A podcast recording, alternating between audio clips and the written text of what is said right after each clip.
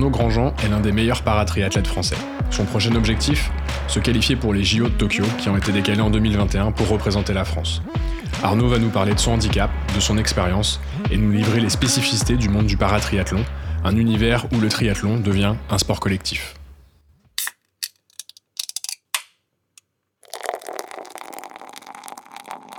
T'as peur d'avoir mal.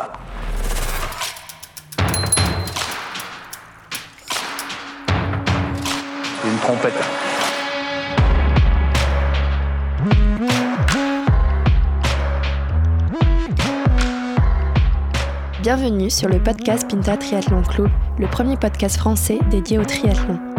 Dans chaque épisode du PPTC, vous retrouverez des interviews, des conseils et des actualités sur l'univers du triathlon. Bonne écoute!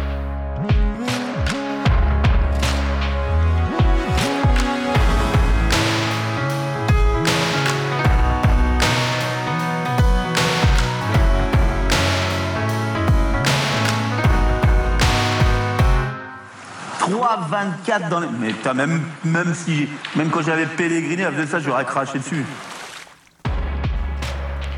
Bonjour à tous et bienvenue sur le podcast du PPTC, le premier podcast français dédié au triathlon. Aujourd'hui, nous avons le plaisir et la chance d'avoir avec nous Arnaud Grandjean, un triathlète paralympique français, en course pour la qualification aux JO de Tokyo, qui auront finalement lieu en 2021 et pas en 2020. Euh, et je suis aujourd'hui accompagné de mes camarades et amis d'aventure, Geoffroy et Mélène. Messieurs, bonjour. Bonjour. Bonjour à tous. Bonjour. Bonjour Arnaud. Euh, bah, merci déjà de nous accueillir euh, chez toi en, cet après-midi. Euh, c'est très gentil de ta part. On est ravis de pouvoir partager ce, moment avec toi et de pouvoir t'interviewer. Vous avez pas mal échangé avec Mélène en préparant cette interview, mais pour les auditeurs et pour Geoffroy et moi notamment, est-ce que tu peux te, te présenter rapidement? Quel âge tu as? Ce que tu fais dans la vie, etc. Pas de problème. Donc, rebonjour à tous. Euh, donc, Arnaud Grandjean, j'ai 34 ans, pardon. Euh, je suis ingénieur-chercheur à la recherche et développement d'EDF. Et euh, du coup, je fais du triathlon depuis 2013, donc du paratriathlon comme je suis malvoyant. Et comment s'est passé du coup le, confinement pour toi? Est-ce que euh, ça a été, euh, t'as réussi à, prendre un petit peu de plaisir en faisant tes petits entraînements habituels ou euh, ça a été un peu complexe? On a déjà quelques indices en plus dans le salon là, quand on est arrivé. Et un peu d'équipement. un peu d'équipement. Ouais. Alors l'indice dont il est question, c'est un tapis de course dans lequel j'ai investi. Voilà. non, le confinement c'était assez particulier parce que hum, on sortait de compétition, on avait fait une course en Tasmanie le 29 février et, euh, donc euh, c'était la première course de la saison euh, pour, dans le cadre de la, de qualif pour, pour Tokyo. Et, en fait, à la suite de cette course, on devait enchaîner sur Abu Dhabi cinq jours plus tard, mais c'était la première course qui a été annulée à cause du Covid. Et bah, finalement, on est rentré dans le confinement avec toujours bah, l'objectif de Tokyo qui était en lice, toujours non décalé. Et donc, on était tiraillé entre de, euh, la suite de la saison et le besoin en fait de continuer à s'entraîner pour être au top à la sortie du, confinement. Euh, donc voilà, donc ça a euh, cette incertitude, ça a duré trois semaines à peu près, euh, le temps que bah, voilà, les annonces euh, soient faites. Et, Parce que euh, l'annulation de Tokyo, finalement, ça s'est fait quand? C'était fin mars? C'était fin mars, je dirais autour du 25, quelque chose comme ça. Donc voilà, on a fait, on a fait 10 jours vraiment bah, voilà, où on se disait, il bah, faut, faut, continuer à s'entraîner parce que. Ah, c'est bah, ce qui peut se passer. Voilà, c'est ça, tout à fait. Euh, et, donc pratiquement, bah, moi j'ai tourné entre 15 et 20 heures euh, semaine euh, d'entraînement pendant ces semaines de confinement. Donc ah bah, forcément pas de natation, donc des élastiques, et bah, beaucoup d'home trainers et du tapis de course, mais aussi de la course en dehors à des heures bien choisies, et dans mon rayon d'un kilomètre. Ce qui n'est pas évident. ça va, Massy, il y a de la place. Et, donc c'était assez dense parce que j'ai aussi repris le boulot, vu que j'ai un, un, détachement en fait. Euh, grâce à mon employeur EDF. Euh, mais euh, vu, vu que l'échéance 2020 sautait, bah, j'ai décidé de reprendre le travail pour avoir mon détachement l'année prochaine. Ah, c'est-à-dire que tu as l'opportunité de. Enfin, tu mets en pause finalement le travail pendant X mois, c'est ça que tu appelles un détachement? C'est ça, en fait, en fait, on a construit une, une convention tripartite entre bah, EDF, la Fédération française de triathlon, et moi pour bah, construire ce projet paralympique. Et donc EDF trouve son intérêt en particulier mon équipe en local parce que donc les, les, les, décisions se, se, passent vraiment très localement avec mes, mes, mes, principaux enfin, encadrants et, et, responsables directs. Et, et comment dire donc oui j'avais j'avais des, des, semaines de détachement et des demi-journées chaque semaine pour m'entraîner. Et, et, donc c'était un, un, programme qui s'étalait jusqu'à jusqu'à Tokyo en fait et du coup, ton, euh, tu, tu, parlais que tu disais que tu avais un club, c'est ça qui t'accompagnait, euh, euh, auquel, tu participais aujourd'hui, dans lequel tu étais aujourd'hui? Alors oui, je suis, je suis licencié à, à Metz Triathlon, mais euh, en fait tous mes entraînements se passent en local à Massy, donc euh, avec le, club de natation de Massy. Et après, donc moi je m'entraîne en, en, solo, enfin de mon côté on va dire individuellement en course à pied et, cyclisme. Et pendant le confinement, tu avais un programme malgré tout à suivre ou un coach qui te surveille un petit peu? Ah Ouais, tout à fait. Je suis très surveillé. je suis entraîné par Johan Vincent, qui a son, son team en fait de, de coaching donc Johan Vincent, euh, si vous connaissez pas, enfin pour ceux qui connaissent pas, c'est il a été champion de France 2008 euh, élite et euh, donc il a été un, des meilleurs triathlètes français, voilà, dans les années 2000. Et, donc il, a une partie de l'équipe de France de paratriathlon sous son aile, on va dire, sous ses ailes. Et donc bah, on a des, programmes qui, nous donnent en natation, vélo, course à pied, donc avec nos séances d'élastique, nos séances d'home trainer et de course à pied, nos enchaînements, etc. Donc ouais, c'était assez sérieux, on n'a ah, pas, chômé. Tu as été bien assidu? Ouais, ouais. Il n'écoutera pas ton coach. et tu parlais de 15-20 heures d'entraînement, et par rapport justement euh, à tes semaines classiques, c'est euh, à peu près la même chose ou C'était à peu près des, volumes comparables, euh, donc avec bah, forcément la natation qui où j'arrivais pas aux heures et au volume habituel, mais c'était compensé par bah, un peu plus d'home trainer, un peu plus de course à pied, des étirements, des choses que je faisais pas forcément d'habitude, des assouplissements, des choses comme ça. Donc c'était pas sans intérêt, on va dire. Euh, comment tu, as commencé le, sport? Par quoi tu as commencé comme sport? Euh, Et au final, comment est-ce que tu as dérivé et à en venir sur la pratique du triathlon à un très haut niveau? Alors, euh, bah, le sport, je pense, c'est depuis toujours. En fait, j'ai un, frère qui a deux ans et demi plus que moi, et donc tous les deux, nous sommes malvoyants. Et donc, on a grandi ensemble, on a fait euh, des bêtises ensemble, comme tous les gosses. Et euh, bah, voilà, notre exutoire, je pense, par rapport à notre handicap, c'était, c'était le sport, se défouler, etc. Et on a commencé ensemble, on a fait du rugby quand on était petit. moi, j'avais 9 ans, donc lui, il en avait 11, 12. Et donc, on a fait 4 ans de rugby ensemble, donc dans, dans des équipes séparées, parce que voilà, les, les, les différences d'âge faisant. Euh, après, on a fait du handball ensemble, mais c'était pas très concluant, euh, pareil, par rapport aux problèmes de vue. Puis après, on s'est tourné vers les sports d'endurance, donc course à pied et vélo. Et, euh, voilà, c'est comme ça qu'on a est arrivé progressivement bah, vers le triathlon, mais pas, pas, directement, pas à cette époque-là. Moi, je, voilà, j'ai fait longtemps course à pied et vélo, et le triathlon, c'est venu que en 2013.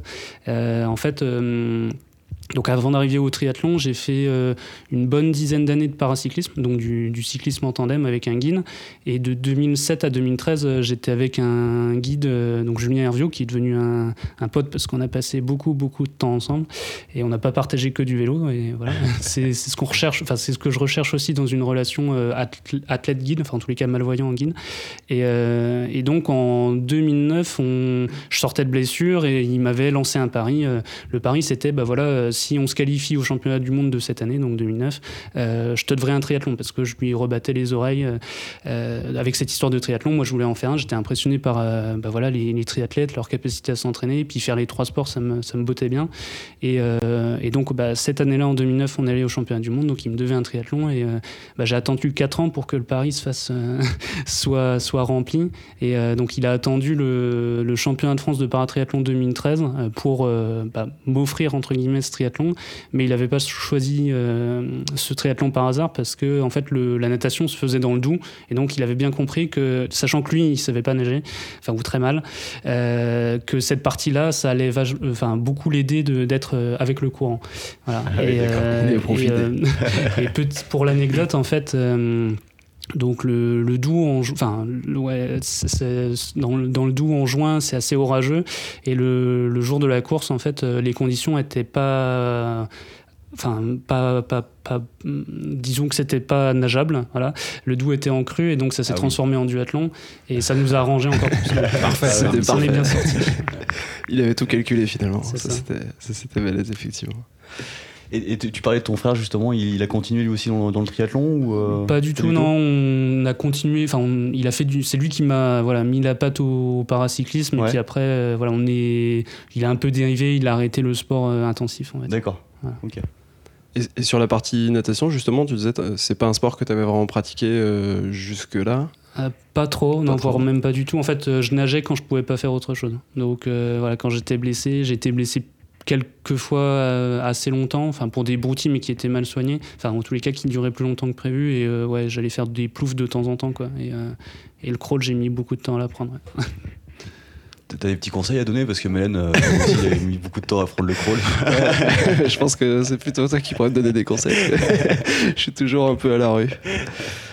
Euh, Est-ce que justement tu peux nous, nous parler un petit peu de ton handicap? Comment Est-ce que c'est lié à un accident ou plutôt à la naissance de ce que tu avais l'air euh, de nous dire? Comment ça se passe après pour ton quotidien? Alors c'est une maladie héréditaire, donc j'ai toujours euh, vu comme ça.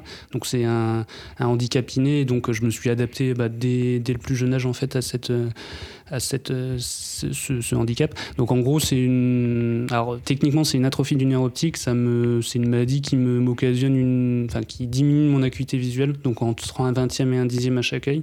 Mais j'ai un champ visuel normal, je vois pas flou, je vois pas trouble, etc. Et euh, globalement, enfin, moi je dis souvent qu'à part euh, conduire un- une voiture, je peux tout faire, ce qui est à peu près le cas, modulo quelques voilà, adapta- adaptations. Euh, et donc euh, voilà, au quotidien, euh, bah, globalement, quand je veux lire un document qui est petit, j'ai un système optique, en fait, c'est assez simple, c'est une, loupe sur une paire de lunettes. Voilà. Après, quand je travaille donc, sur ordinateur, je suis assez près de mon écran, j'utilise la loupe Windows, des choses comme ça. Et bah, pour regarder loin, j'utilise. bah, à l'époque, j'utilisais une sorte de, petite jumelle, mais maintenant, je suis plus sur mon smartphone à faire des photos et à zoomer. Donc, c'est voilà, des, des adaptations assez simples, on va dire, mais qui doivent être euh, construites euh, avec le temps, en fait, parce que il y a. Il y a, voilà, euh, moi j'ai donc euh, 34 ans, j'ai, il y a 30 ans, euh, on met, enfin, les, les, les, les enfants euh, malvoyants n'allaient pas dans le système éducatif euh, classique en fait, Ah oui. parce qu'on pensait que c'était un échec de Ouais. base. T'avais pas les outils non plus que tu as aujourd'hui Il n'y avait pas les outils, voilà, c'était plus difficile. Il n'y avait pas l'intégration aussi automatique et facilitée comme ce qu'il peut y avoir aujourd'hui. quoi. Et, et là, au quotidien, t'as pas de système euh, correctif enfin, Je vois là que t'as pas de lunettes. euh, Non, en fait, bah, comme c'est le nerf optique qui atteint, il y a, c'est, pas l'œil, et donc on peut D'accord. pas euh, appliquer quelque chose de, on va dire, standard optique directement sur l'œil. Et euh, la seule possibilité de, de traitement, en fait, ça serait de la, de la thérapie génique au niveau du nerf optique, et c'est à peu près aussi dur que de greffer un cerveau. Donc Ah on ne oui, le fait pas en ce ouais. moment. C'est pas pour tout de suite. Et dans le sport, du coup, ça, se matérialise comment? Parce que tu disais que tu pratiquais du sport depuis finalement très longtemps. Quand tu étais plus jeune, c'était un. Ça crée, enfin, tu, tu pouvais pas jouer dans des équipes, euh, sur ton équipe de rugby, la même équipe que tout le monde. C'était quoi l'impact pour toi Euh, alors, bah, par, par exemple, pour le rugby, moi j'ai arrêté quand euh, la réception des coups de, des coups de pied euh, devenait délicate. Et donc, euh, bah, à partir de, si je dis pas de bêtises, Binim, je pense, où on joue sur le grand terrain, où il y a beaucoup de coups de pied, etc. Donc, où ça devenait vraiment très aléatoire de récupérer des, des ballons et compagnie. Donc, euh, bah, on se culpabilise et c'est c'est compliqué d'être dans. En plus, c'est l'âge bête euh, Ouais. des Ouais. Collégiens. Donc, voilà. Euh, donc c'est pour ça que j'ai arrêté. Après, voilà, dans les sports euh, que je pratique actuellement, c'est voilà, dès qu'il y a de la vitesse, euh, des, des trajectoires, des choses comme ça, ça devient, ça va au-delà de mes capacités visuelles. Donc euh, à ce moment-là, j'ai besoin d'un guide. Ouais.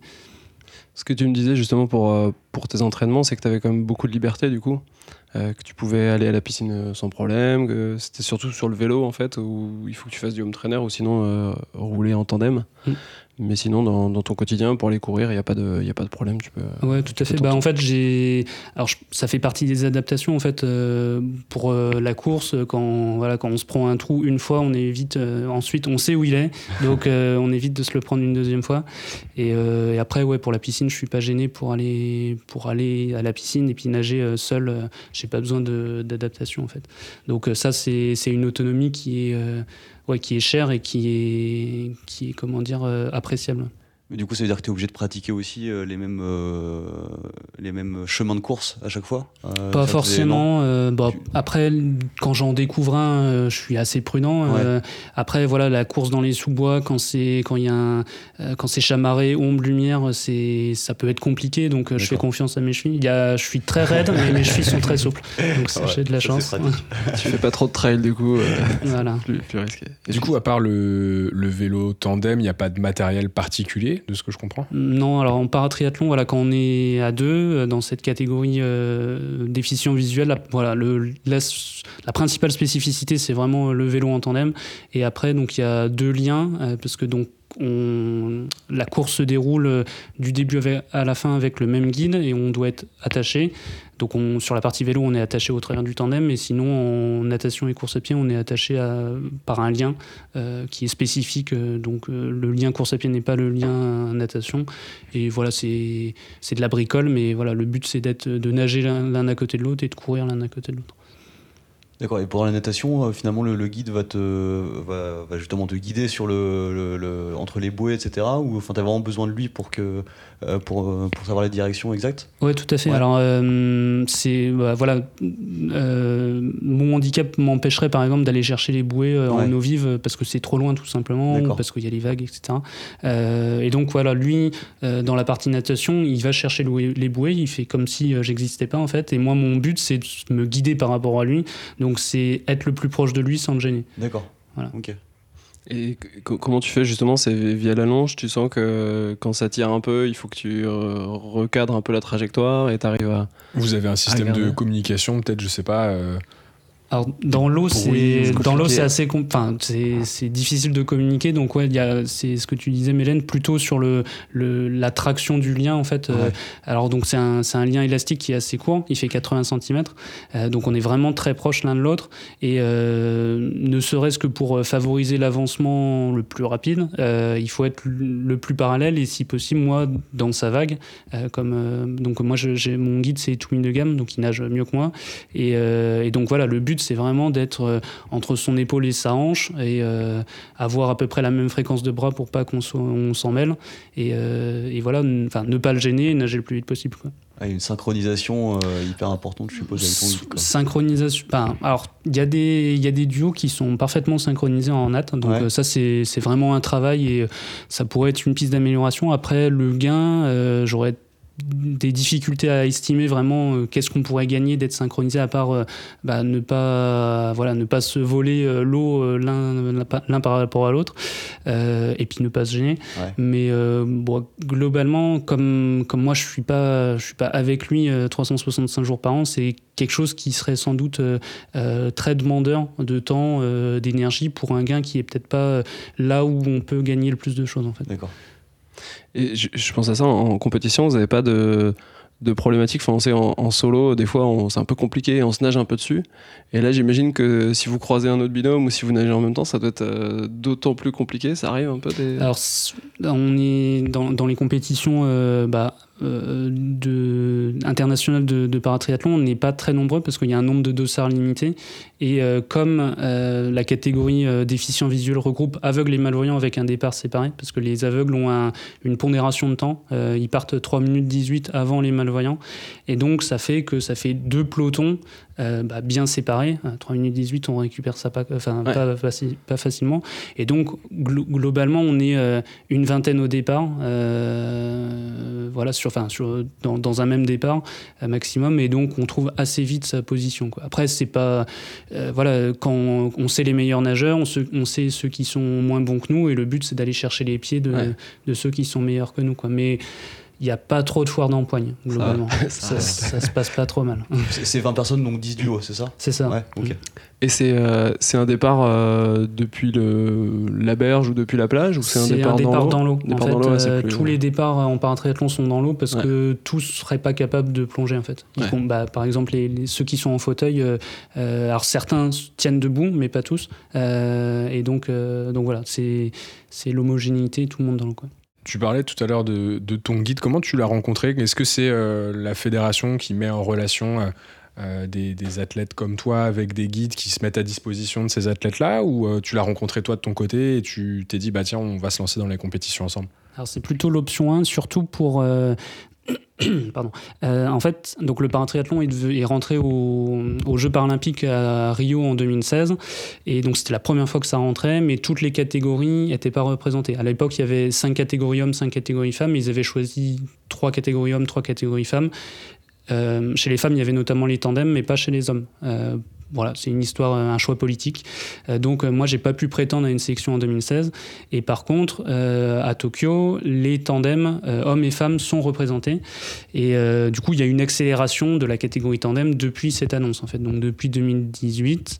Euh, et donc, euh, depuis 2018, le niveau s'élève. Euh, Chez, chez les guides, on voit euh, arriver des, anciens pros, euh, euh, des Mark Buckingham, des, euh, euh, des, des- Anglais là, qui, euh, qui, sont, euh, qui sont vraiment, enfin, qui étaient vraiment au top. Et même euh, la, euh, en- à, à Rio, chez les femmes, c'est deux Australiennes qui ont gagné en tandem et la, la pilote, c'était Mickey Jones qui était vice-championne olympique à Sydney. Donc, pour donner un peu l'idée du gratin qu'on met devant un tandem. Et donc voilà, c'est c'est vers ces- à peu près 2018 où euh, toutes les fédés se sont dit bah, qui est-ce que je mets devant pour euh, essayer de tirer vers le haut les, les tandems? Et, euh, et donc c'est à partir de ce moment-là où voilà, la Fédération française de triathlon a cherché des guides euh, euh, pour, bah, pour performer, enfin en tous les cas pour rester dans la course, et euh, donc a contacté différentes personnes dont, dont Toumi, qui bah, s'est rapproché ensuite pour, tester en fait. Et donc on, voilà, notre premier triathlon ensemble, c'était à La Baule en 2018. Euh, et donc, euh, donc voilà, c'était un, un triathlon euh, classique, euh, valide, où euh, on, du coup on était dans la machine à laver au départ. on s'est un peu nagé dessus, donc c'était un peu, voilà, c'était folklore. Mais, euh, mais voilà, ça a commencé comme ça. Et vous avez des séances d'entraînement euh, planifiées de façon régulière ou c'est plus euh, juste avant une, une épreuve ou pour vous coordonner et réapprendre finalement à faire du sport tous les deux, vous vous retrouvez euh, sur une session de X semaines? Comment ça se passe?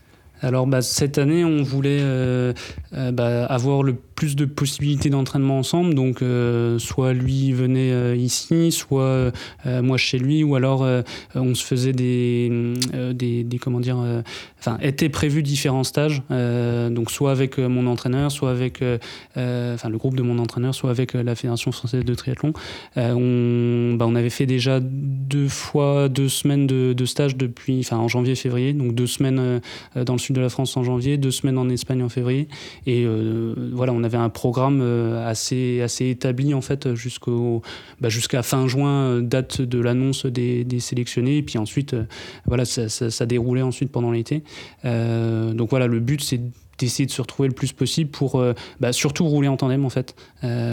Après les automatismes, course à pied, il n'y en a pas trop besoin parce que donc encore une fois, moi comme je suis autonome en course à pied, j'ai j'ai pas besoin d'être guidé, donc lui, il n'a pas un effort euh, d'apprentissage, on va dire, de euh, gérer les obstacles, les anticiper, etc. Euh, Donc, voilà. Et puis en natation, bah, encore une fois, voilà, se retrouver pour nager en eau vive, c'est valable et il faut le faire de temps en temps, mais c'est pas un impondérable, on va dire.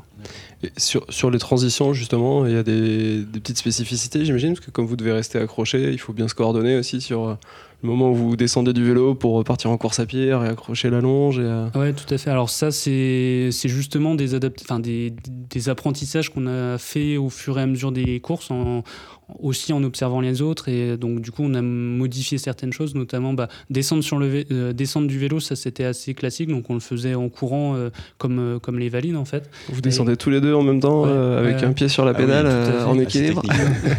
Donc, ça- c'est assez. C'est pas trop dur. Après, la montée sur le vélo en, en sautant, c'est c'est- ça a été l'étape d'après. Ouais. Et euh, bah voilà, on a fait quelques tests, mais ça c'est. Quelques chutes Non, jusqu'à présent, tout s'est bien passé. Ah, balèze. Et, et en, après- passant, excuse-moi, en, en passant euh, autant de temps euh, tous les deux, finalement, je suppose qu'il y a quand même une question de, de relation. Il y a intérêt à ce qu'elle soit plutôt bonne. Tout se passe bien. Ouais, tout à fait. Alors, euh, bah, moi, c'est euh, aussi pour ça que je fais du sport. Enfin, dans mon cas, la, la compétition haut niveau implique d'avoir euh, un guide, un binôme. Et, si humainement ça colle pas, c'est pas jouable, quoi. Parce qu'on passe tellement de- d'heures, de, jours dans l'année ensemble que, voilà, c'est, j'arriverai pas en fait à me retrouver humainement et donc bah, sportivement si, si voilà, si tout se passe bien tant qu'on fait des résultats et dès que, dès que ça, dès que dès, dès que, dès que ça, ça foire, euh, on se fait la gueule, ça marcherait pas. Quoi. Ouais, tu Le- serais jamais à 100%, enfin complètement motivé si tu détestes la personne qui est à côté de toi. voilà, c'est, ça marche. moins d'énergie à Voilà, dépenser, ouais. c'est, pas possible. Quoi. C'est un peu, je pense, bah, comme tout sport d'équipe, je pense que c'est difficile d'avoir quelqu'un qu'on peut pas blairer euh, à, à côté de soi. Euh, donc, ouais, non, j'ai, j'ai de la chance de tomber sur des gens qui bah, partagent cette vision. Donc, c'est pas forcément le cas euh, chez tout le monde. Et, euh, et comment dire. Euh, et voilà, pour, avec, qui, euh, avec qui ça se passe bien. euh, donc, c'est cool. Et tu, tu peux nous parler un peu du, du vélo? Moi, je connais pas du tout le tandem, j'en ai jamais fait. Euh, je- comment ça se passe finalement? Faut être coordonné là euh, en termes de coups de pédale euh, Comment ça se passe? Alors le coup de pédale, il est mécaniquement coordonné entre pilote et, et, stalker, c'est la personne qui est derrière. D'accord. Parce qu'en en fait, on a, il y a deux chaînes sur un tandem. Il y a une chaîne de liaison, donc entre les deux pédaliers, et une chaîne d'entraînement, donc c'est la chaîne classique entre le pédalier arrière et la, la cassette. Et donc comme les, les pédaliers sont synchronisés par la chaîne de liaison, on pédale forcément ensemble. Donc euh, ça c'est le premier point. Après, euh, Ça veut en- pas dire que tout le monde appuie de la même force, tout à avec la fait. même force sur, les- sur les C'est ça. pédales. Ça, c'est le deuxième point. Donc après, ça, c'est pas parce qu'on est coordonné qu'on met la même puissance. Et Bien donc, euh, d'où l'intérêt d'avoir quelqu'un de très fort euh, avec soi, parce que Ouais. ça, ça aide forcément. Ouais, bien sûr. Donc il a, il a un profil plutôt euh, vélo justement, Toumi de- Alors, dans une récente interview, euh, Toumi de Gamme a dit euh, Je suis ni bon en natation, ni bon en vélo, ni bon en course à pied. C'est pour ça que j'ai fait du triathlon. Ça pas pour le sport. le classique. Et, et justement, ça, ça nous amène à poser une question sur les qualités importantes euh, pour, pour être guide. Euh, là, tu, nous parlais justement d'anciens pros souvent, donc je suppose que, enfin voilà, faut, faut, avoir un certain niveau euh, parce que déjà, faut être euh, au moins au, même niveau que, que, le, le- triathlète qu'on accompagne, si ce n'est plus. Et généralement, c'est quoi? C'est des anciens pros, c'est Alors, globalement, oui, c'est soit des très bons amateurs, euh, soit des, soit des anciens pros. Alors, je pense que la qualité principale, c'est bah, l'empathie et l'envie de partage. Euh, c'est souvent, en fait, euh, ce que, la, première chose que, que les guides qui, qui vont vers le paratriathlon bah, présentent comme qualité et puis euh, disent facilement en fait parce que bah voilà c'est il faut accepter de mettre euh, de côté sa saison et ses objectifs parce que bah, le paratriathlon même si on n'a pas beaucoup de courses il faut quand même être présent sur les stages sur euh, les, les épreuves sont loin, donc ça veut dire des déplacements assez longs, etc. Et, et bah voilà, eux, ils viennent du long globalement parce qu'on cherche des bons cyclistes et euh, on leur impose de faire des courses d'une heure. Quoi. Donc ils doivent revoir aussi leur façon de s'entraîner. Et puis eux, ils, voilà, il faut qu'ils fassent euh, natation, vélo à bloc et qu'à à pied, comme ils interviennent moins dans le- la performance, ils peuvent pas euh, bah, pousser ou tirer leur athlète. C'est c'est dans, les, dans les règles de course. Euh, une fois que voilà, ils doivent poser le vélo cramé globalement et avoir de la marge à pied pour euh, bah, Pour être- euh, ouais. voilà pour euh, accompagner l'athlète jusqu'à jusqu'à la ligne quoi. Donc donc voilà le l'objectif je pense enfin l'objectif de la, de la Fédé c'est que même dans un mauvais jour le guide doit être meilleur que son que son athlète dans les trois disciplines quoi. D'accord. Ouais, Ouais, donc faut des profils plutôt complets, effectivement. euh, Et solides. Idéalement des pros. ouais. Après, ce qui est intéressant au final pour cette personne qui, qui accompagne, c'est que d'un sport individuel qu'elle a peut-être fait pendant très longtemps, elle arrive à passer à un sport collectif, quoi, quasiment.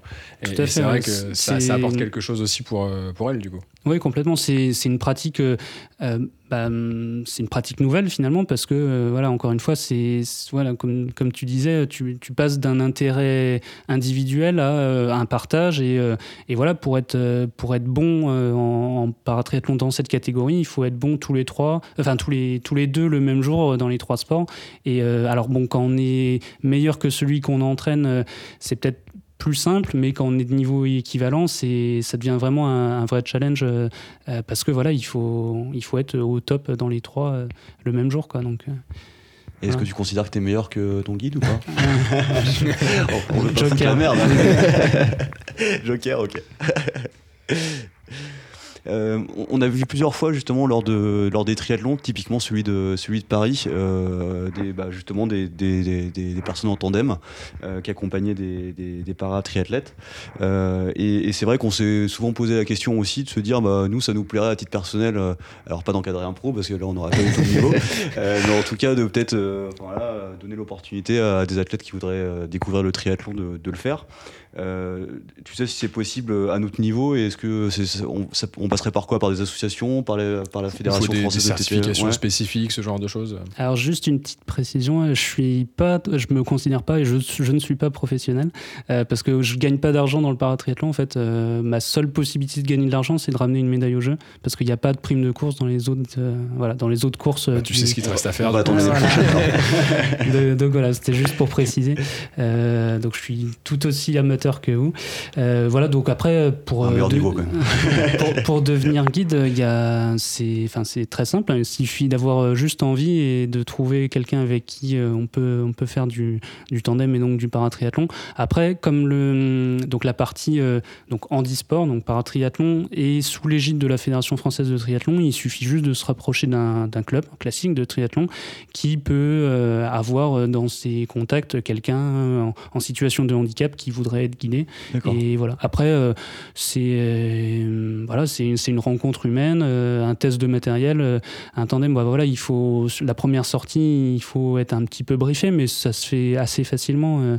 voilà, à partir du moment où on sait on sait, on sait faire du vélo, normalement on sait faire du tandem. Faut pas être trop crispé, mais ça se Moi, passe je- bien en général. Je suis pas sûr que je, te- je testerais de sauter sur le vélo ou de. Oui, voilà, c'est ce que j'ai. Deuxième Tranquillement, la c'est première. la deuxième sortie. Ouais, Ouais. de sortie. Ouais, j'ai déjà fait du tandem une fois avec, euh, avec ma femme en vacances et déjà on avait trouvé ça un peu compliqué. Ouais. On avait fait un démarrage en légère côte et T'étais sûrement pas en mode compète. j'étais pas en mode compète, mais j'aurais pas tenté effectivement de sauter dessus avec des pédales automatiques. Ça me paraissait un peu compliqué. Euh, pour rebondir justement sur, euh, sur ce que tu disais euh, sur les structures professionnelles, euh, comment ça se passe justement par rapport au, paratriathlon versus les valides? Il y a, peut-être moins de, professionnalisme dans le.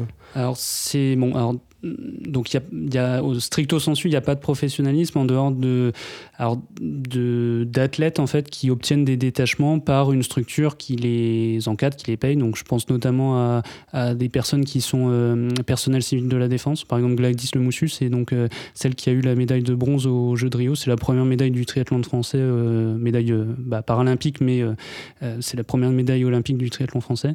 Donc elle, elle est personnel civil de la défense, donc payée par l'armée, détachée plein temps pour faire du triathlon, pour s'entraîner. Euh, donc c'est le cas de trois paratriathlètes de l'équipe de France. Donc elle, Élise Marc et euh, euh, Stéphane Baillet, qui ont fait des résultats à tous les championnats du monde de 2013 à 2019, euh, voilà, Euh, tous les trois. Après, euh, donc il y a des profs de sport qui peuvent être détachés plein temps. par exemple, Yannick Bourseau, qui a été ancien triathlète valide et qui a eu un accident et donc qui est passé par un triathlète. Et après, il y a d'autres profils, des personnes qui n'ont pas forcément d'emploi, mais qui arrivent à se débrouiller par leur structure propre, etc., à, à à pouvoir faire du, triathlon euh, toute l'année euh, sans avoir de, comment dire d'occupation professionnelle.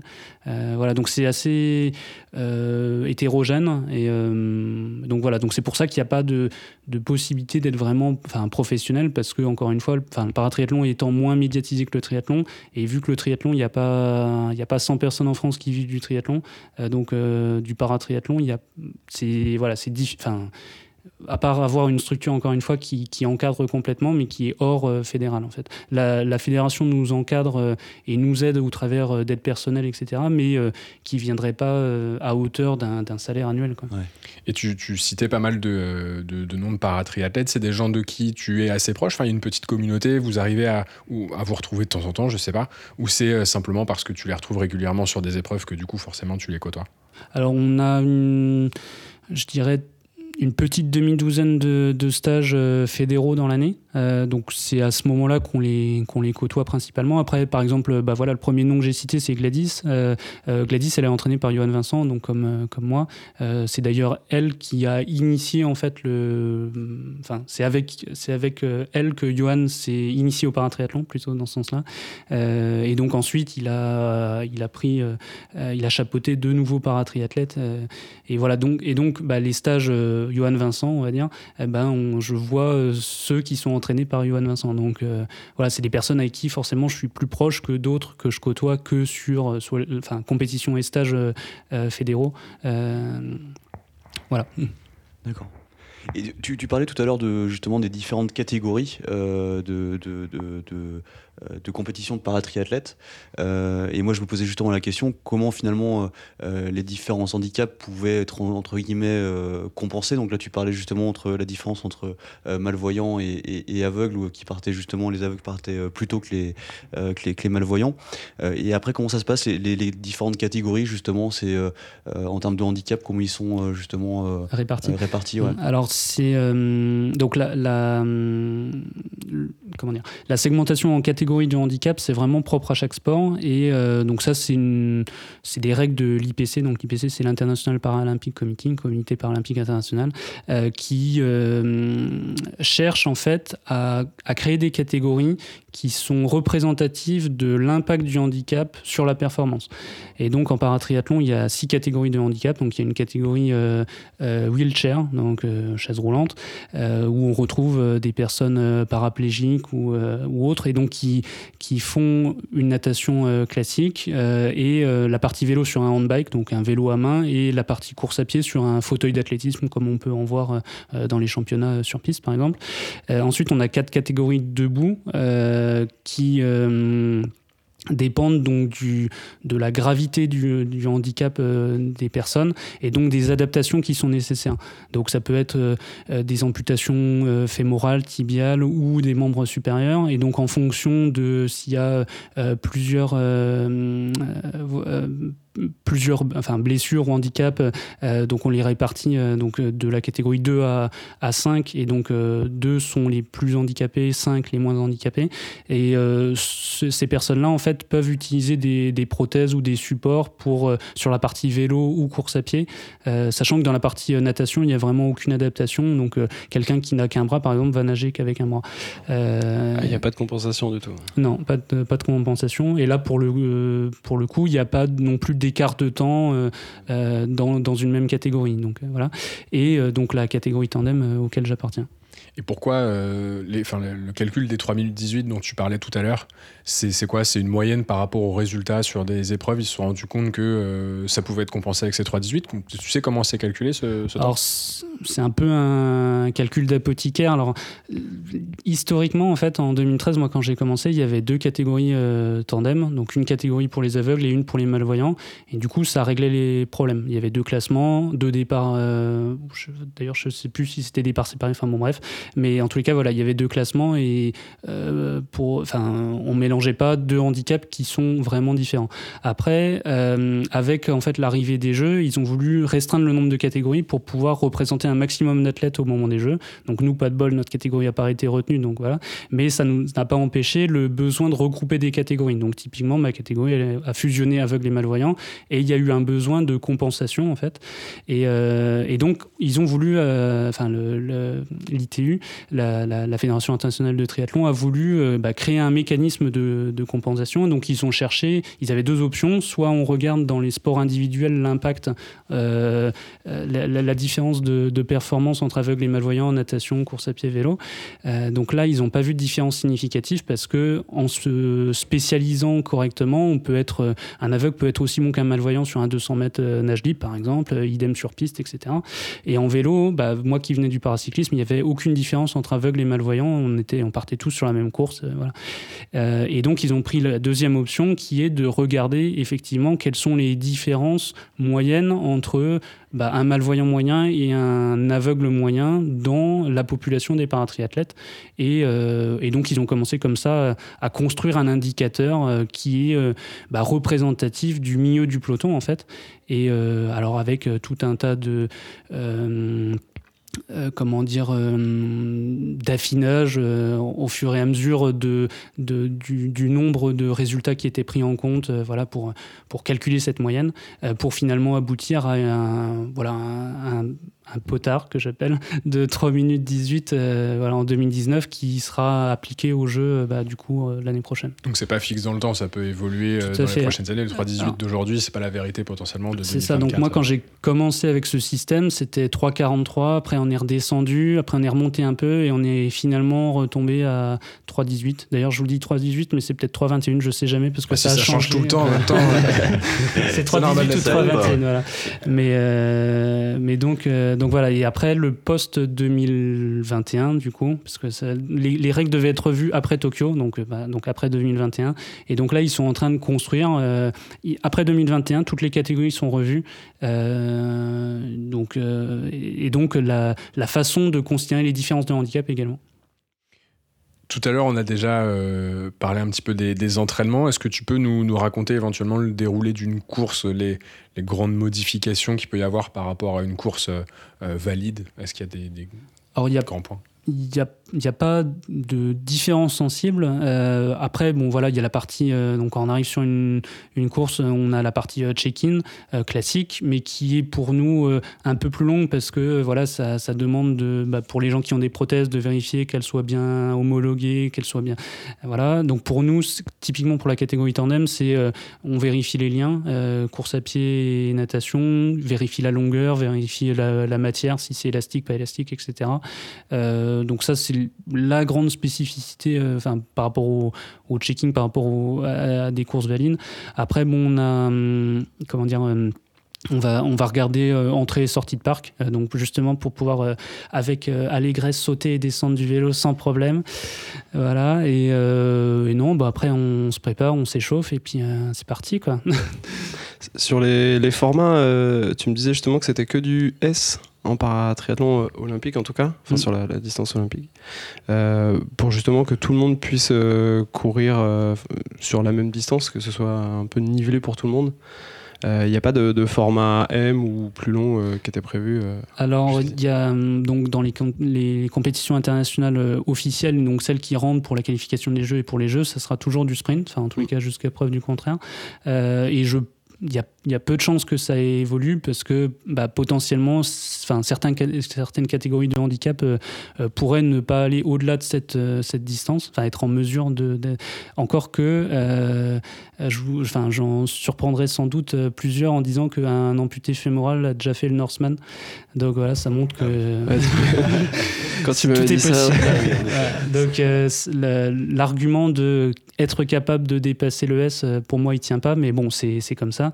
C'est aussi un, comment dire, un, enfin, euh, la raison principale, je pense que c'est euh, la durée en fait dans les, les, programmes de course. Euh, il faut que la course paratriathlon ne dure pas plus de X heures et le X s'approche de 2.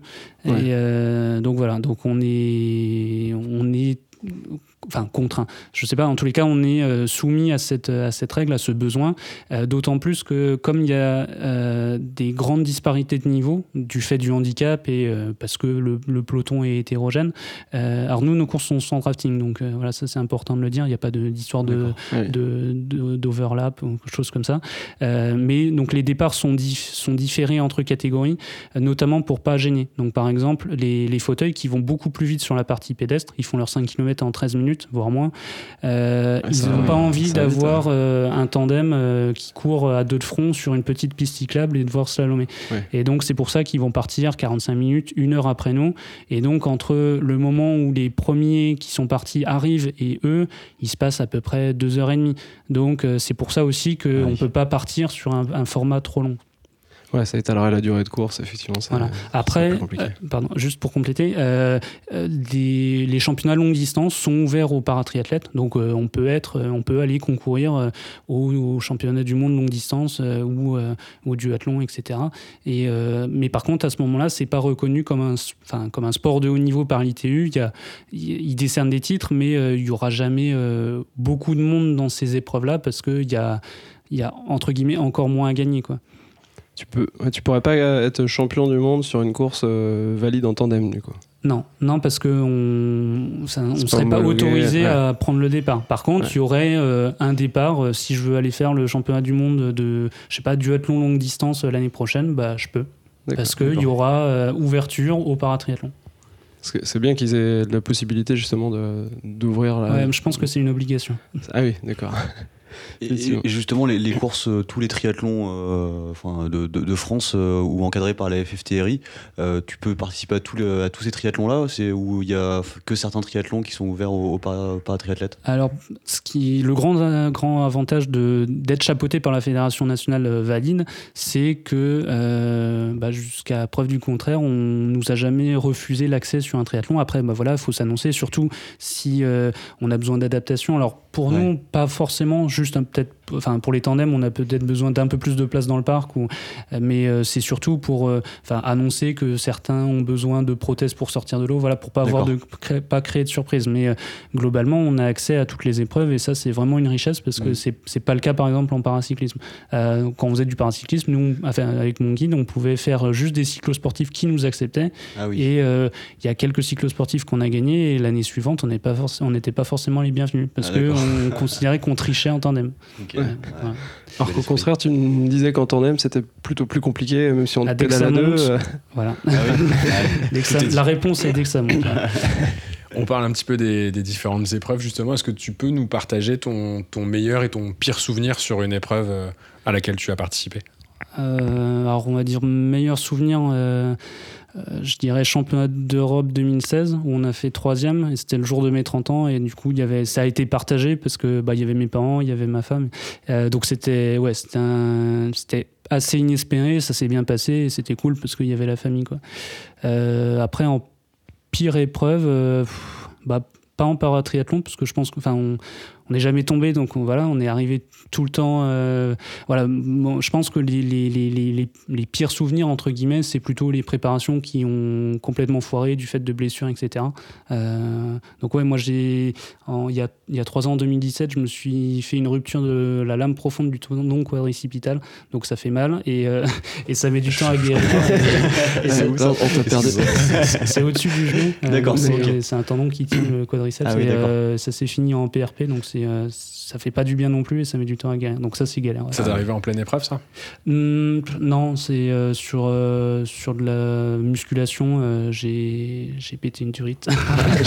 Ça, c'est fait 30 un peu squats. énervé quand tout à coup. voilà. Et sur, sur une épreuve justement à laquelle tu, tu as participé, tu as déjà dû abandonner pour cause de blessure de toi ou de, euh, de ton guide par exemple, qui, je sais pas, euh, s'est blessé à n'importe quel moment. du- Alors, euh, mon guide m'a. J'ai j'ai une expérience là, où j'ai dû finir seul, parce que euh, bah, au triathlon de la Baule, je sais plus quelle année, euh, euh, il a eu. Enfin, il, il m'a accompagné jusqu'à la fin du vélo, et après, à la fin du vélo, il m'a fait comprendre qu'il fallait qu'il charge les toilettes très rapidement et qu'il pouvait pas continuer, donc j'ai fini seul, mais c'était plus folklorique, il n'y avait pas de. Ouais. c'est- Voilà, c'était c'était pas, pas grave. euh, c'était pas grave. Ça peut presque rentrer dans la catégorie bon souvenir. voilà. Même si j'ai trouvé ça long, mais c'est pas grave. Et du coup, tu peux finir tout seul dans ces cas-là? Bon, ah, voilà, c'était pas une, une épreuve. Voilà, euh, c'était une épreuve sans importance, on va Ouais. dire, mais ouais, non, paratriathlon, euh, s'il finit pas, je finis pas, quoi. Enfin, Ouais, on peut pas finir tout seul. voilà. Et qu'est-ce que ça représente pour toi, euh, justement, de représenter l'équipe de France sur, euh, sur les disciplines internationales, sur les épreuves internationales, pardon? Alors, on- alors, petite précision encore, euh, alors, on fait partie de l'équipe de France que quand on est sélectionné, et du coup, ça, ça arrive deux fois dans l'année, championnat d'Europe, championnat du monde. Partons du principe que Voilà. Non, ça non, arrivera, je, remets les points sur les i parce que j'ai pas envie de me faire taper sur les doigts. Euh, donc voilà, quand on participe à des épreuves internationales, on porte la tenue France, etc. Donc oui, forcément, c'est, c'est- on se dit bah voilà, il y en a, il y en a plusieurs qui voudraient être à ma place, et donc euh, bah voilà, il faut être, euh, il faut être au top. Et puis bah c'est, bah on est, on est des compétiteurs, on s'entraîne pour être, euh, pour être bon, pour donner le meilleur de soi, et et ouais, quand, quand à la fin d'une épreuve euh, sur, sur un championnat, si on est amené à entendre la Marseillaise, c'est ouais, t'as t'as des frissons quoi. Donc c'est c'est c'est cool, ouais, c'est cool, c'est une chance. c'est sûr que c'est autre chose que de regarder un match de foot à la télé avec l'hymne. C'est sûr que l'émotion doit être un petit peu différente. Et justement, tu, tu parlais de la fédération. Euh, Qu'est-ce qu'il t'apporte au niveau de, de de l'encadrement, euh, Alors, euh, bah, plusieurs choses. Donc déjà, au niveau entraînement, c'est bah, les stages dont j'ai parlé. Ouais. Euh, Il y a aussi des suivis, donc par exemple de la mise à disposition de matériel. Je pense par exemple aux, aux, à des pédales capteurs de puissance, des choses comme ça, avec un suivi euh, de l'entraînement possible. Donc il y a notamment Nicolas Biard, qui est frère de Bertrand Biard, qui est voilà, à la fédération, il est chargé de l'optimisation de la performance notamment. Et donc, il va euh, bah, essayer d'analyser les courbes de watts sur euh, différents entraînements ou courses. Donc ça, c'est un premier aspect. Il y a un aspect euh, accompagnement euh, socio-professionnel donc, dont je bénéficie. Donc c'est euh, la fameuse convention dont j'ai parlé tout à l'heure, avec éventuellement des dédommagements pour des prises de jours de congé sans solde, ce qui est le cas pour moi bah, en 2019 et ce qui est prévu en 2020. Euh, voilà, après, euh, euh, globalement, il y a aussi des aides, pour finir, sur, les épreuves internationales. Bah, dès qu'on est en sélection équipe de France, on est pris en charge de A à Z. Et sur la majorité des courses, on a un soutien financier. Ouais, donc c'est c'est quand même euh, assez. C'est conséquent. Ah, c'est une, bien, ouais. une saison de paratriathlon, c'est à peu près 20 000 euros si on change pas de matériel. Un tandem, c'est à peu près 12 000 euros complet. Ah et oui. donc, euh, bah, dès qu'on va faire une course à l'autre bout du monde, euh, comme ça nous arrive assez souvent, bah, c'est 3-4 000 euros la course. Ouais. Ça dépend où, Ah mais oui. euh, voilà, typiquement, notre course en Tasmanie, c'est cet ordre de grandeur. Bah, c'est pas la porte à côté non plus. Ouais, c'est l'autre bout. Effectivement. Ah, du coup, t'as tendance à pas mal voyager quand même, j'ai l'impression. euh. Ouais, alors c'est c'est plus des déplacements que des voyages parce qu'on Oui. profite pas forcément Ouais, ouais. mais ouais, c'est du dépaysement. Ouais, Ouais, c'est- t'arrives pas à rester c'est quelques jours euh, C'est après. difficile pour, euh, parce ouais. que bah, typiquement la, la Tasmanie, donc c'était la deuxième fois qu'on y allait, euh, mais euh, bah, à- Enfin, non, je connais euh, l'aéroport où on atterrit, Ah oui. la ville où on fait la course. euh, C'était un nouveau Airbnb, puis voilà, on est rentré. Parce que là, typiquement, t'es resté combien de temps sur place? On est arrivé le mercredi, on est reparti le dimanche. Ah ouais, Ah avec oui, le, ah les quoi, 20, 4, euh, jours, euh, 20, 20 heures d'avion, euh, Un quelque peu plus, ça. ouais, il y a deux, Ah ouais. jours de voyage. Ouais. Bien Euh, 10-12 heures de décalage horaire. euh, Parfait. 9. 9 Ouais. Ah, excuse-moi. ça passe. J'espère que tu reprenais pas le boulot le lundi parce que. Non, j'étais détaché. là, ça bon. va. Euh, tu, tu parlais justement de la. Enfin, on a parlé de la qualification au, au JO qui, du coup, est toujours en cours euh, puisque tu n'as pas pu terminer et faire toutes les, euh, toutes les épreuves. Est-ce que tu peux expliquer un petit peu comment ça se passe, euh, ce système de qualification pour, pour les prochains Jeux Olympiques Ça marche, hein, on s'accroche. Euh, donc, la période de qualification dure 12 mois. En théorie, elle devait commencer, enfin, elle a commencé fin juin 2019 et elle devait s'arrêter fin juin 2020 pour faire 12 mois. Donc là, elle s'arrêtera sans doute, très vraisemblablement, fin juin 2021. Et pendant cette période de 12 mois, on marque des points sur les épreuves auxquelles on participe en fonction du classement, enfin, du classement à l'arrivée. Et euh, la somme des trois meilleurs scores sur cette période fait un score total euh, qui, est, qui compte au ranking paralympique. Et donc, euh, en fonction de ce score, on, on est dans le classement et il faut être dans les neuf premiers pour ouvrir un quota pour la fédération, sa fédération, pour cette catégorie. Donc, c'est un quota qui est national, non nominatif. Donc, euh, moi, Ah oui. je peux ouvrir un quota qui n'a aucune garantie de m'être euh, retourné euh, à la fin de la période. Donc, c'est euh, sur la compétition, sur l'épreuve, là, par exemple, des JO 2021, euh, c'est. Ton, tes trois meilleurs scores, on va dire, qui vont t'attribuer un nombre de points, qui vont attribuer une place pour participer à l'épreuve le jour J, c'est bien ça? Alors qui vont euh, permettre à la fédération d'avoir un quota et euh, d'avoir la possibilité d'envoyer un athlète. C'est pas Donc- obligatoire, ils sont pas obligés de représenter de compléter les 3, 4, 5. euh, Pas du tout. Alors, donc, donc euh, pour euh, être euh, totalement clair, donc il y a quatre, caté- euh, quatre catégories par sexe qui sont, qui sont retenues à Tokyo et 80 dossards en tout. Donc on- il y a donc 9, personnes, 9 quotas par, par catégorie, donc ça fait 4 fois, enfin 8 fois 9, 72. Et ensuite, il y a 72 personnes qui obtiennent euh, des quotas. Et ensuite, il y a 8 invitations qui sont euh, données par la Fédération internationale en fonction de la représentativité des pays pour faire sortir un petit pays, etc. Euh, et donc, quand, quand les quotas sont attribués aux fédérations, donc fin juin 2021, disons, les fédérations nationales décident ou non, enfin proposent des athlètes à la sélection pour, euh, pour Tokyo. Et euh, sur la base de critères qui, qui leur sont propres. Et donc, typiquement pour nous, euh, le, filtre de passage, c'est être médaillable.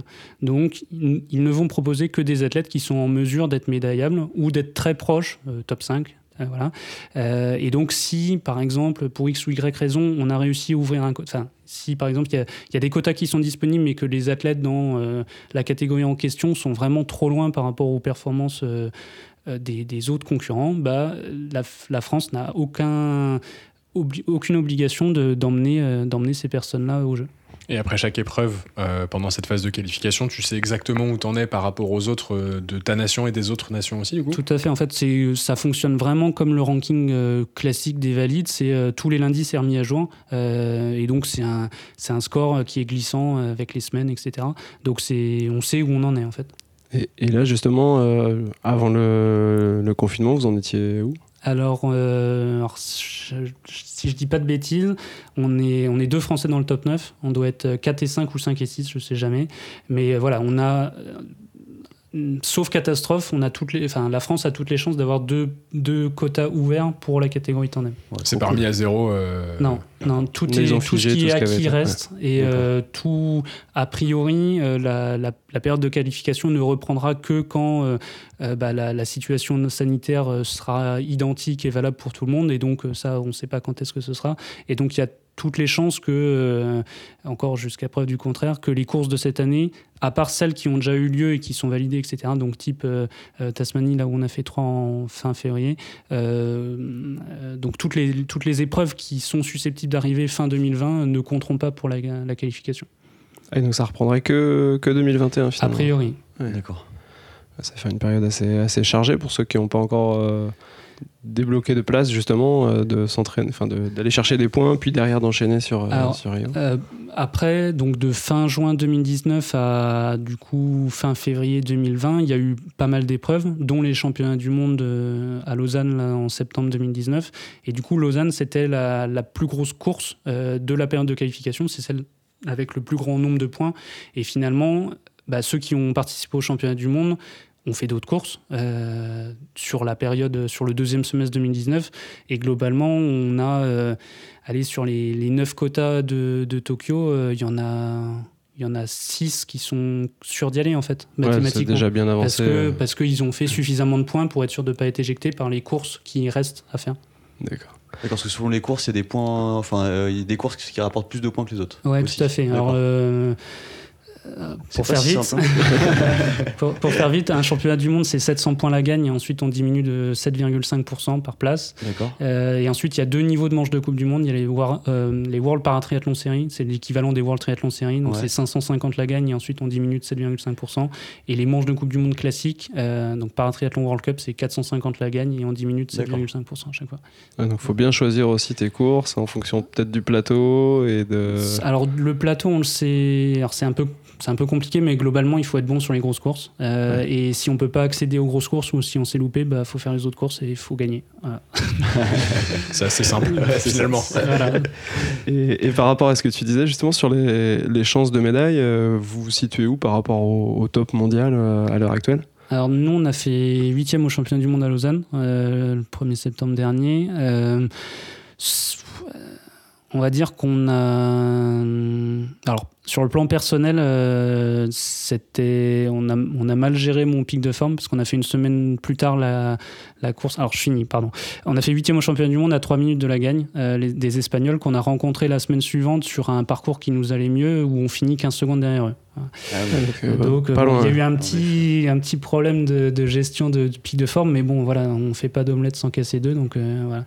Euh, après, le parcours à Lausanne nous a pas forcément aidé. C'était assez vallonné. Euh, nous, on est plutôt bon sur le plat. On a un, un rapport poids-puissance qui est pas optimal par rapport à d'autres. Euh, Enfin, voilà. Euh, et donc, euh, donc, par rapport à notre huitième place, on peut mieux faire. Euh, après, aller chercher le podium ce jour-là ou dans une meilleure forme, euh, je sais pas, mais on aurait pu se rapprocher d'un top 5. Il y a, là, donc à Lausanne, en finissant huitième, on est à 1 minute 10 de la quatrième place. Et il y a 4 tandems en une minute.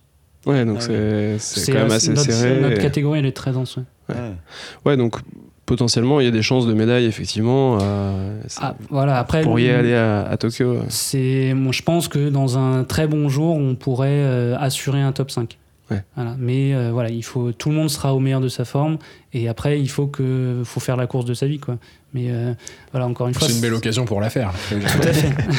C'est tout Et- ce qu'on te souhaite en tout cas. Et vous arrivez justement à, à rattraper euh, les tandems aveugles qui partent euh, devant ou Ah, pas tous. Pas tous, c'est difficile.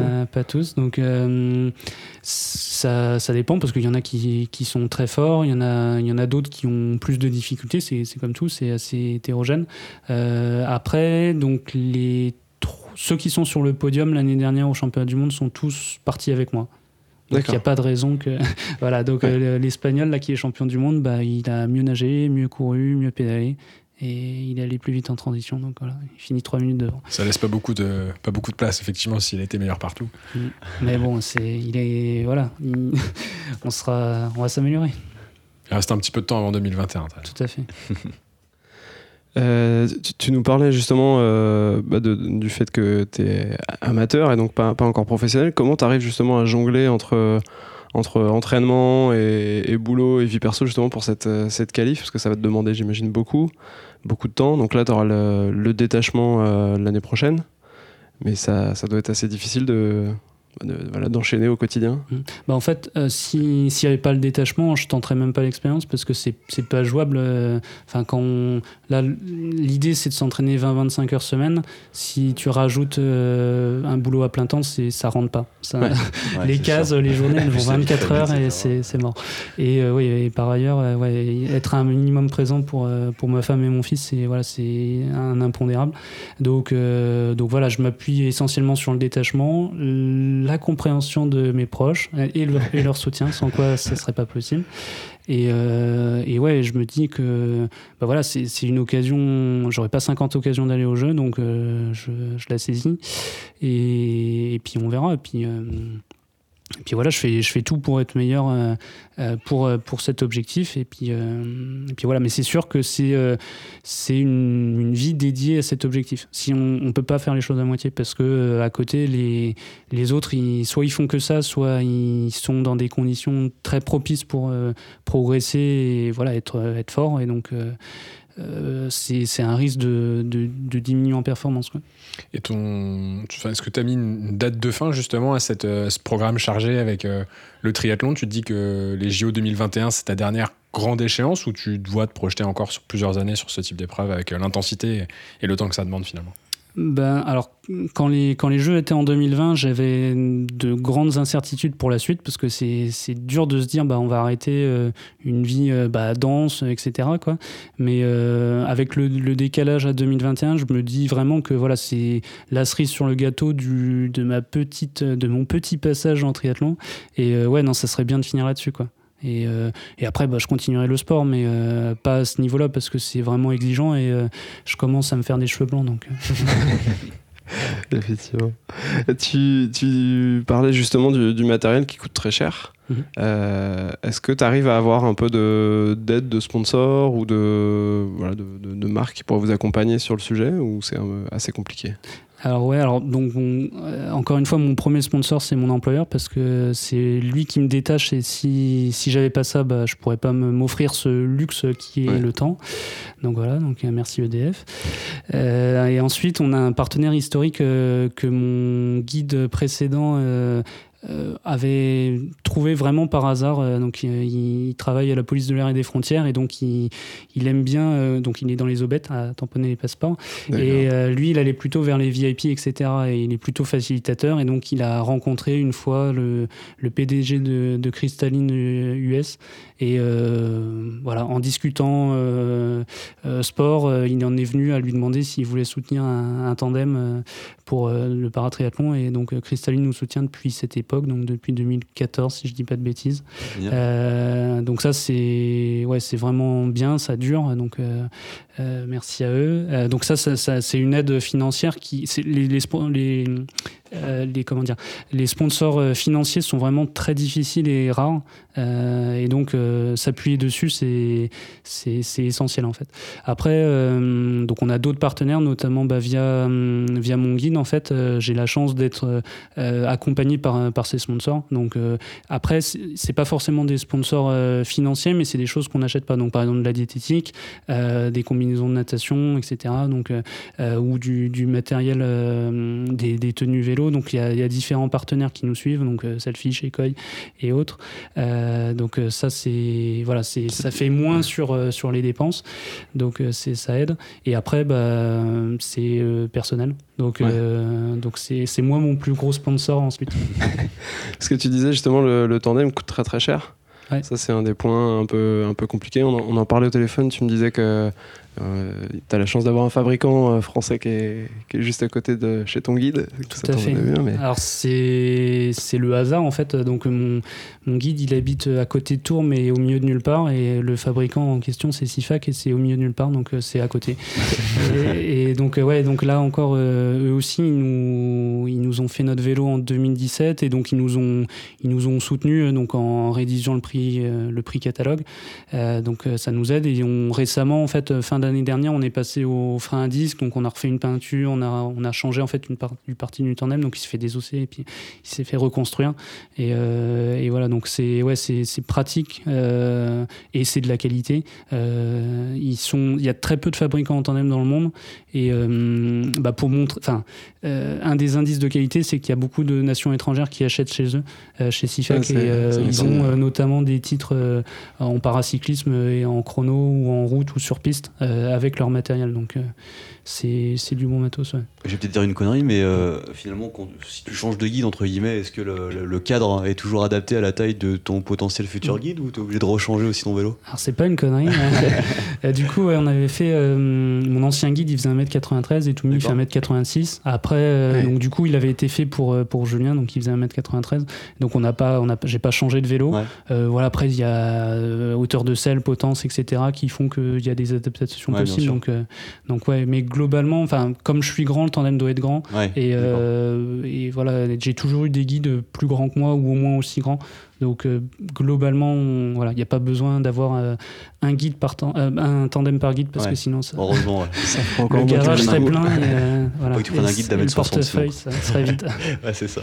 Et les, je suppose qu'avec la fédération, ils ont aussi du sponsoring directement à eux. C'est des choses euh, duquel tu arrives à profiter aussi? Alors, la fédération a quelques partenaires. Alors après, ça serait plutôt des réductions sur des achats. euh, donc, je pense notamment à, des, un récent partenariat diététique qu'ils ont eu. Euh, il y a eu, dans les années précédentes, on était soutenu par... euh, Enfin, Mavic était un des partenaires principaux. principaux pardon. Et donc, on avait une dotation en fait annuelle d'un certain montant. Et donc, ça nous permettait d'avoir des chaussures, des casques, etc. gratuitement.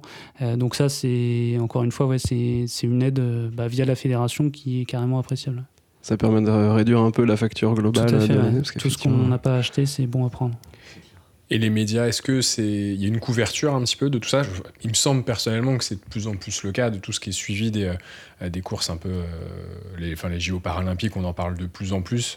Euh, est-ce que c'est quelque chose que tu vois? Il y a des médias qui s'intéressent de plus en plus, à part le PPTC euh, à ton à ton histoire. Gros média. Alors, si je dis pas de bêtises, euh, je crois qu'à Tokyo, il y avait il y a 120 heures de direct pour le, les Jeux paralympiques qui sont prévus. Euh, donc c'est beaucoup, c'est beaucoup plus que sur les, les précédents jeux. Enfin, c'est vraiment graduel en fait euh, l'augmentation, donc ça c'est vraiment bien. Alors après, euh, sans rien vous cacher, la couverture du, du monde du handisport c'est essentiellement aux jeux.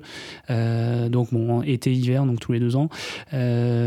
Après, donc on- en effet, on voit plus de reportages type Tout le sport ou d'autres émissions qui permettent voilà, de mettre en lumière des sportifs sur des championnats qui sont ng potentiellement rattachés à des épreuves valides ou, euh, euh, ou alors des grandes figures euh, de- du monde du handisport euh, qui, qui se mettent, qui changent de, de sport. Il y a donc Michael Jeremias qui était porte-drapeau de l'équipe de France à Rio, donc qui est tennisman multiple médaillé paralympique, qui s'est mis au, qui se met au triathlon. En fait, il, avec un de ses potes, ils se sont lancés un défi. Donc, bah, pas de chance, lui il doit faire un Ironman. Ah oui. Sachant qu'il sait vraiment pas nager. Donc, voilà. d'accord. Donc, et c'est c'est marrant parce qu'on l'a vu euh, bah, justement à notre, euh, à notre stage de, début janvier. Pour, euh, bah, lui, il venait pour apprendre et bah, nous donner son expérience des jeux. Donc, et puis son expérience de porte-drapeau, même si on, a peu de chance, nous, dans l'équipe de France, d'avoir un porte-drapeau. Mais bon, bref, c'était cool. Enfin, c'était vraiment un échange de bons procédés entre lui qui venait apprendre le, triathlon, la natation avec les, les athlètes de tous les handicaps. Et puis lui, ce qui l'intéressait, c'était ceux qui étaient en fauteuil. Et puis, bah, lui, nous, nous narrer son expérience et sa, joie de vivre, et sachant que c'est quelqu'un qui a une. Enfin, qui est, qui est enthousiaste, qui est jovial, qui, parle très facilement et on boit ses paroles, donc c'était vraiment cool. Donc c'est ce genre de, voilà, de, transfert qu'il peut y avoir et qui peuvent mettre en lumière euh, le, le paratriathlon ou le, le handisport en manière générale. On avait, je pense à ça, on avait vu Marine Leleu qui avait tenté l'expérience de faire le triathlon de Paris aussi avec un guide. Tout à fait. Bah, son guide, c'était mon ancien guide. D'accord. voilà. Donc ça, ça permet aussi de, bah, de temps en temps de faire un peu... Euh, ouais, un peu le buzz sur, euh, sur ça. Après, on a, euh, comme on est souvent dans le sud avec nos, nos stages FF3, donc Nicolas Becker, l'entraîneur national, il, il, a des contacts avec la presse locale. Donc on, globalement, à chaque fois qu'on va dans le sud, on a un article dans le, la presse locale avec Toumi, donc mon guide. On a souvent des articles dans la Nouvelle République du côté de Tours. voilà, c'est des choses qui sont assez récurrentes et, et, tant mieux parce que ça, ça montre des pratiques qui sont encore assez assez méconnu. Et, euh, euh, alors certes, les performances sportives chronométriques sont moindres que les, valides, mais euh, ça n'empêche que c'est des gens qui s'investissent à fond malgré, malgré leurs difficultés, leur handicap. Et puis peut-être que mettre un petit peu plus en lumière dans les médias ce type d'épreuves euh, et de, sport, ça peut aussi peut-être donner euh, l'envie à certains euh, qui se posent la question de savoir s'ils peuvent faire ce genre d'exercice de, pratique. tout à fait. il y a, nous aussi, on essaye de, de faire des, des interventions de, dans, dans, des écoles ou des, des, des, des, publics, auprès de publics jeunes pour montrer que voilà, on, la vie s'arrête pas avec, avec un handicap et justement qu'il faut rebondir, qu'on n'est pas moins bon que quelqu'un d'autre ou moins valable. Ou, et donc bah, qu'on peut y, a, les limites euh, sont celles. Enfin, les limites, c'est c'est vraiment euh, enfin très subjectif. Et, euh, fait pour être poussé, en tout cas, dans la mesure du possible. Voilà. Et du coup, c'est la fédération qui vous incite à faire ce genre de choses ou c'est à chaque fois des initiatives un petit peu individuelles Bon, je, euh, ben, sur, sur, sur, la partie médiatisation, voilà, on est, on est partie prenante et du coup, c'est toujours bien de, voilà, de parler de nous. Euh, euh, voilà, même si moi, je, c'est pas, pas la gloire que je recherche, mais voilà, après, c'est plutôt des initiatives personnelles que d'aller voilà dans les écoles ou de, de, répondre favorablement à une demande enfin voilà et puis ça, ça ça permet de bah, tout simplement d'améliorer sa capacité à parler en public ou euh, et puis on ne sait jamais euh, enfin on peut avoir de belles rencontres et, on peut avoir aussi des, des, des, questions ou des voilà des, des, échanges qui peuvent être constructifs y compris en dehors de l'aspect purement sport ou purement handicap ou voilà. Messieurs est-ce que vous aviez d'autres euh, d'autres questions? Non? Je pense qu'on a fait le tour. on te remercie vraiment beaucoup d'avoir pris le temps de, de répondre à nos, à nos quelques questions, et de nous avoir euh, accueillis chez toi. On est vraiment ravis d'avoir pu euh, aborder ce sujet. Euh, c'était quelque chose qu'on voulait faire depuis longtemps. Merci Mélène d'avoir d'avoir pris contact, d'avoir pu organiser cette rencontre. on a une tradition dans le, dans le podcast, c'est de demander à la personne qu'on interviewe sa bière préférée. Quelle est ta bière préférée? Ah, J'en ai plusieurs. J'aurais pu faire. Faut choisir. je peux faire on peut dire deux, trois sports, trois bières, mais bon, je vais m'en limiter à une. j'aime bien. Alors globalement, j'aime bien les bières qui ont du caractère, et donc je dirais la Saint-Bernardus, si ça vous parle. Ah, ouais, Bière d'abbaye, si je dis pas de bêtises, belge. Tout à fait. Très bon. Faut un peu pas en boire trop, ouais, Très appréciable. Est-ce que tu es présent sur, sur les réseaux sociaux? Est-ce que nos auditeurs peuvent être, éventuellement te suivre sur Instagram, sur Tout Strava à fait, ce sera avec plaisir. Alors, euh, pas, je suis plutôt sur euh, réseaux sociaux classiques, donc euh, Facebook et Instagram. Donc, mon pseudo Instagram, c'est Nono Big Jean, Arnaud Grandjean. Voilà, et donc, pareil, j'ai une page athlète, donc Arnaud Grandjean par athlète sur Facebook. Super. Merci beaucoup. Jogi, est-ce que tu veux partager l'Instagram et le, site du club À chaque fois, j'ai l'impression d'être pris euh, par surprise. alors qu'à chaque fois, vers toi. Non, vous pouvez bien sûr nous suivre euh, aussi euh, sur les réseaux sociaux, sur Instagram avec pptc underscore tri et sur Strava avec pptc-tri. voilà, suivez-nous, rejoignez-nous. C'était parfait. Merci beaucoup à nouveau. C'est tout Merci pour encore. Merci, Merci beaucoup. Et puis bah, on espère te, te voir à Tokyo l'année prochaine. Ouais. Aimerait bien entendre la Marseillaise. Effectivement. Merci beaucoup. À Merci. Bisous.